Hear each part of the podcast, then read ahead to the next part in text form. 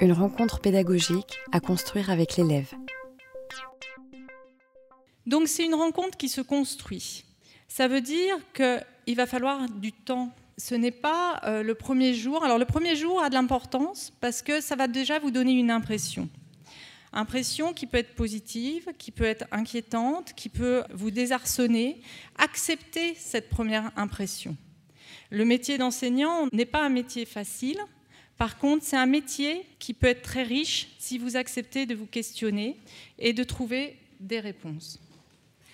Donc cette rencontre, vous allez la construire avec l'élève. C'est donc une dynamique à deux.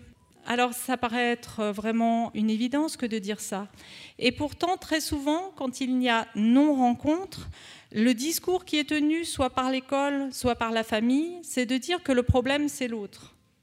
Que la famille ou l'école a fait tout ce qu'il fallait faire, l'autre ne veut pas. Non, ça ne marche pas comme ça à la rencontre. C'est la capacité que chacun va avoir à ajuster qui va permettre qu'elle ait lieu. Donc votre capacité à vous d'ajuster euh, va aider l'élève à pouvoir aller à la rencontre de l'école. Alors on est dans un cadre d'enseignement. Donc je ne vous parle pas d'une rencontre euh, amicale, euh, je ne sais quoi, c'est une rencontre pédagogique. Cette rencontre pédagogique, elle est au cœur de l'apprentissage de l'élève. Si elle n'a pas lieu, l'élève a un gros risque de ne pas être en apprentissage, d'où l'importance que vous la favorisiez. Elle ne dépend pas de l'espace ni du temps, c'est-à-dire que ce n'est pas parce que vous passez euh, trois heures avec l'élève ou en primaire euh, la journée avec les élèves que cette rencontre aura lieu. C'est parce que vous allez chercher à la solliciter, à la susciter et à la construire. Et enfin, la rencontre pédagogique, ce n'est pas une rencontre extérieure c'est une rencontre avec la pensée de l'autre. C'est comment l'élève va faire une place à ce que l'école veut lui faire connaître et comment vous, vous allez pouvoir faire une place aussi à son système de pensée. Donc c'est une rencontre qui se passe au niveau cognitif, au niveau de l'intellect.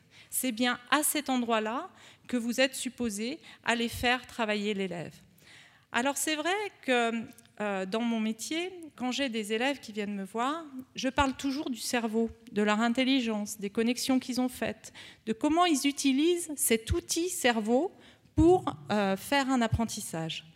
À l'école, c'est quasiment tabou. On ne parle pas du cerveau, on ne parle pas de l'intellect, on euh, voilà, on parle de l'élève. On va lui dire qu'est-ce que tu as fait?